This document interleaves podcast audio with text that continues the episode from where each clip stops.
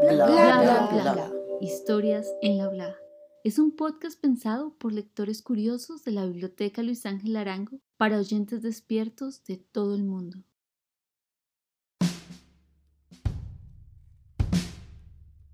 Ladies, ladies, ladies, ladies. Ladies, ladies, ladies, ladies. Ladies, ladies, ladies, ladies. ¿Para qué sirve una hemeroteca? ¿Qué puede decirnos una colección con 200 años de prensa colombiana?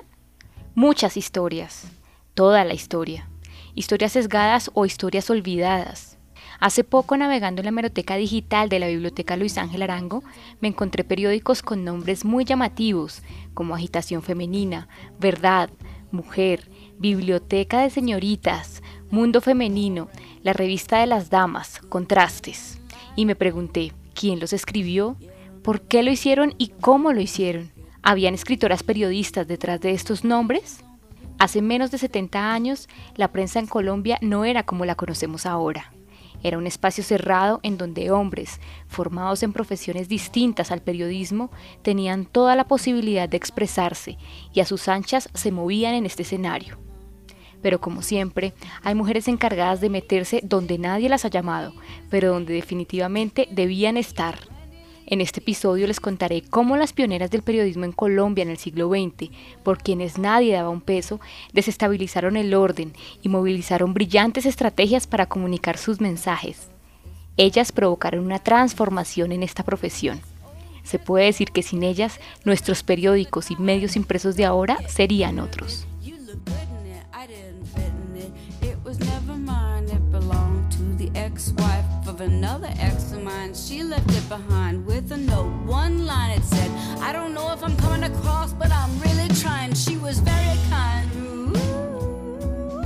Se dice que el primer periódico de Colombia fue una hojita suelta llamada Aviso del Terremoto, publicada en 1785 y que relataba la información de un temblor que sacudió a Santa Fe de Bogotá. Desde esa hojita hasta el día de hoy, hemerotecas como la que tiene la Luis Ángel guardan todos los periódicos impresos del país. Y cuando esos periódicos se consideran importantes para estudiar la historia, los transforman en un archivo digital y los suben a la web para que luego alguien curioso y con preguntas como yo se los pueda encontrar. Un día de cuarentena, así de repente.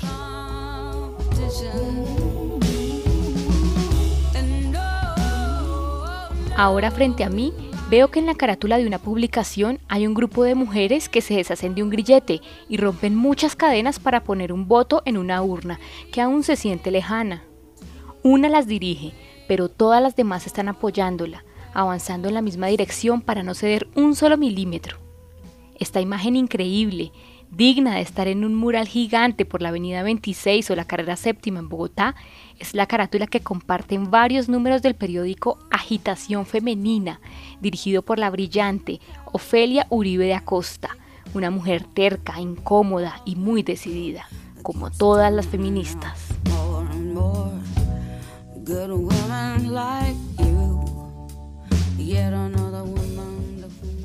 Me atrevo a decir entonces que la historia de la prensa de mujeres es también un lugar para analizar la historia de las luchas feministas por el voto, la educación, las garantías laborales y muchas otras demandas más. Y bueno, a esta altura ya la inquietud no me dejaba dormir y me llevó a encontrarme con Sandra Beatriz Sánchez, una de las investigadoras que se ha dedicado a explorar la prensa de mujeres y cuyo énfasis es el siglo XX en Colombia. Sandra, junto con otras académicas como Carolina Alzate y Montserrat Ordóñez, le han dado vida a esa historia que ahora me inquietaba, me llenaba de mucha curiosidad. En manos de Sandra, las revistas Agitación Femenina, Verdad, Contrastes, Aurora, Mujer, Mirella, Lumbre y Mundo Femenino tomaron vida, resucitaron, volvieron a gritar y a decir todo lo que estaban guardando por un siglo podemos decir que Sandra revivió a estas mujeres, dialogó con ellas rompiendo la distancia del tiempo y el espacio, se acercó a sus sentires, emociones y anhelos más importantes, se adentró en ese mundo complejo y se sentó con ellas al lado de sus máquinas de escribir. Para Sandra, investigar la prensa de mujeres en Colombia es importante, sobre todo para retomar esos saberes que nos llevan a conocer cómo ellas lograron actuar allí, cómo modificaron los contextos y cuáles fueron esas propuestas que transformaron nuestro país. Pero escuchemos a Sandra. Esa historia de las mujeres nos da perspectiva, nos da profundidad y sobre todo nos ofrece ejemplos concretos de una ruta que ya se había asumido y nos ofrece también la posibilidad de eh, repensar qué vamos a hacer desde el presente, ¿no? Con base en todos esos, ese camino que ya se ha recorrido y con esos frutos. Y cuando no han dado frutos ciertas acciones, también nos ofrece un punto clave para tomar nuevos rumbos y decisiones eh, deliberadas ¿no? sobre cuáles son las nuevas rutas a seguir. Eso en términos del periodismo, además porque el periodismo, cuando uno estudia la cultura escrita de mujeres, las mujeres en el periodismo, nos damos cuenta de que las mujeres fueron pioneras en Colombia en forjar el campo del periodismo como un área profesionalizante. Y eso también implica eh, o nos, nos, da la pauta, nos da otro ejemplo más eh, de que las mujeres pues hicieron, hicieron en el pasado y siguen haciendo ahora. Esto confirma mis sospechas.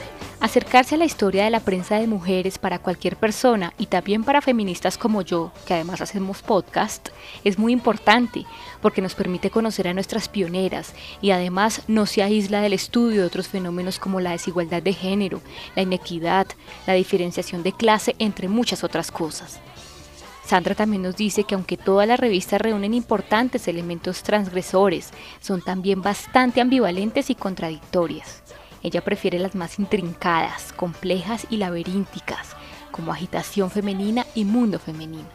Pero su revista favorita definitivamente es Mujer. Escuchemos el encuentro que tuvo con ella. Yo tengo una predilección ya viciada por el tiempo y es por la publicación Mujer y recuerdo muchísimo cuando la vi por primera vez en el archivo de la biblioteca Luis Ángel Arango en su hemeroteca. Vi los primeros tres números y me impactaron enseguida, ¿no? Desde la portada, porque había una propuesta gráfica consolidada, fuerte.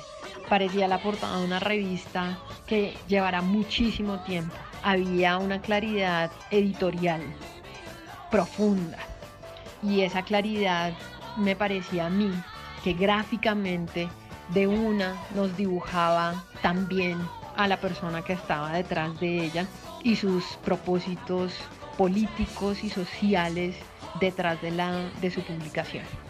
Coincido perfectamente con Sandra. La revista Mujer presenta un atractivo especial y seductor. Por eso tenemos que hablar de su fundadora, Flor Romero de Nora. Pero ¿quién era ella? ¿Y por qué ahora vamos a adentrarnos en su vida? ¿Una mujer rebelde e incómoda quizá?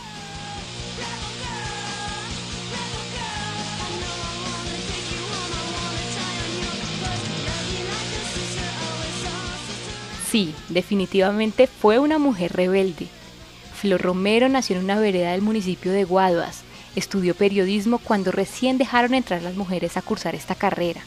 Inquieta y muy persistente, trabajó en El Espectador y también escribió numerosos cuentos y novelas. Quizás se reconoce dentro del mundo periodístico, quizás no.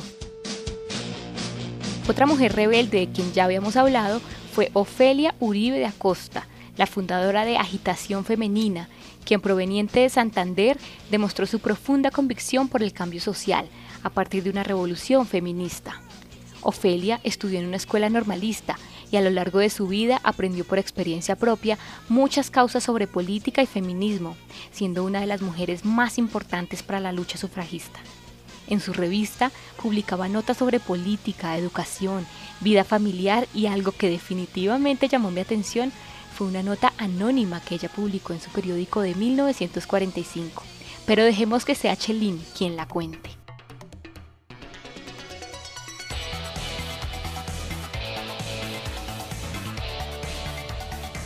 Cálida tarde de verano en que me encontraba lánguidamente tendido en el césped del jardín mientras mi amita preparaba un examen de filosofía, acertó a pasar por el tejado un joven y apuesto galán de relamido y brillante pelaje negro intenso que despedía de sus verdes pupilas centellantes reflejos y lanzaba acariciadores maullidos.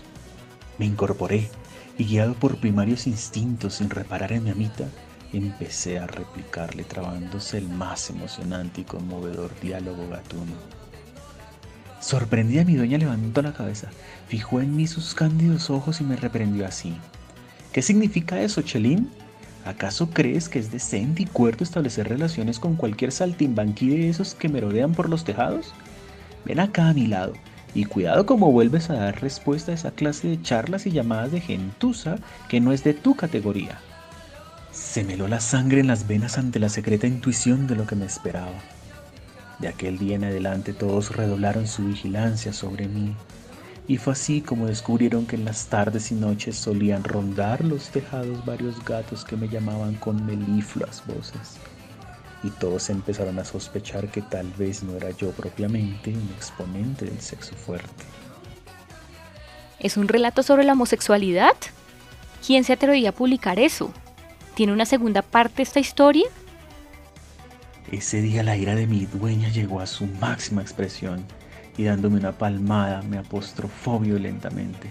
Gata indecorosa y coqueta, escándalo y descrédito de esta casa.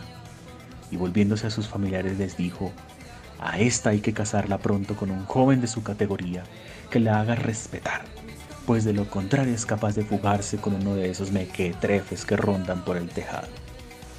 No volví jamás en adelante a pasar, después de las cinco, al jardín Cerraban a esa hora el portón medianero y fue así como una noche, ya desesperada con el encierro, me salía a charlar con mi amigo que estaba en el otro patio. Maullábamos ambos y arañábamos el portón que nos separaba. Mi amita concertó entonces mi matrimonio con un joven de raza persa, gris como yo, y de quien oigo hablar frecuentemente. Ya está fijada la fecha del matrimonio para el próximo mes de enero en que conoceré a mi futuro esposo. Ese mismo día seré bautizada con el nombre de Lulu. Entre tanto, mi amita se ocupa de organizar la fiesta y preparar el trousseau. Me entusiasma el hermoso vestido blanco y el espeso velo de tul con que me presentarán ese día. Ya va pasando la mala impresión que causó mi feminidad tan mal llevada, según dice mi dueña. Solo me preocupa el temor de que mi novio, por más aristocrático que él sea, quizás no despertará en mí el profundo amor que me ha inspirado este negro trasnochador y bohemio tan simpático a pesar de su racial democracia. En el 45, Agitación Femenina publicó este escrito y le agregó una parte siguiente que finaliza el relato. Y sí, claramente trataba sobre la diversidad en la orientación sexual, pero también sobre las diferencias de clase, por lo que se vislumbra ya un sesgo de interseccionalidad en este escrito. Si quieren saber más de qué trata, pueden ir a la meroteca a buscarlo y confirmar todas las inquietudes. Seguramente hoy en día ese relato suena bastante común y hemos visto algunos similares en diferentes medios, pero recuerden, era el año 45, era Colombia, un país distinto. ¿Cómo esta mujer se atrevió a incomodar de esta manera? Y con Chelín maullando aún en mi cabeza, es momento de decir que tampoco puedo entrar a romantizar todo este asunto, porque en esa revisión de periódicos me encontré también con contenidos con un fuerte sesgo de clase en la revista Mirella, que alertaron mi curiosidad y romanticismo, y me hicieron olvidar de Chelín. Pero de todas maneras el legado de estas publicaciones no puede desconocerse, ni mucho menos invalidarse.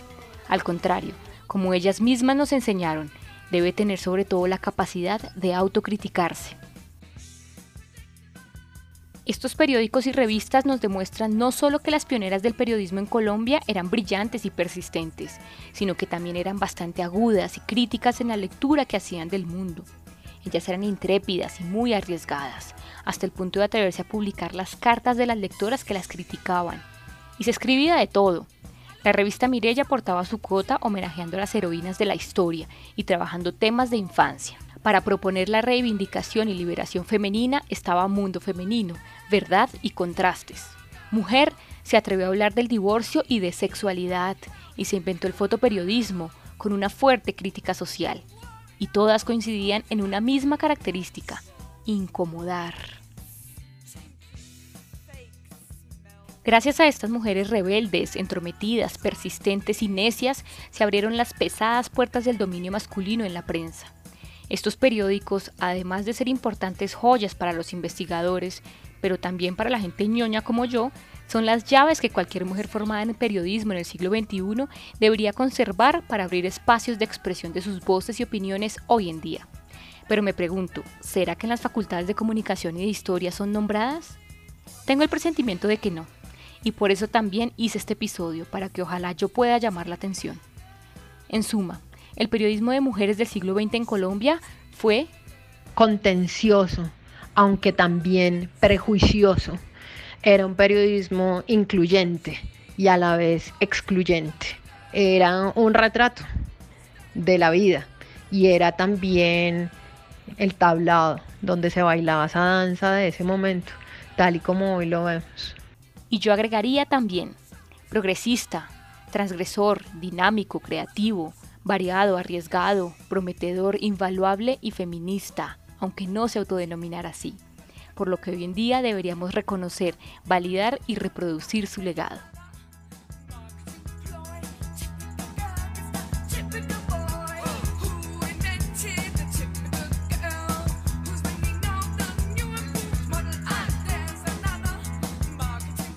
Josefina Canal de Reyes, Mercedes Triana del Castillo, Ofelia Uribe de Acosta, Flor Romero de Nora, Alicia Sotomayor, María Aurora Escobar, Graciela Bernal, Emilia Gutiérrez Mejía, Sandra Beatriz Sánchez, Montserrat Ordóñez, Carolina Alzate. Gracias.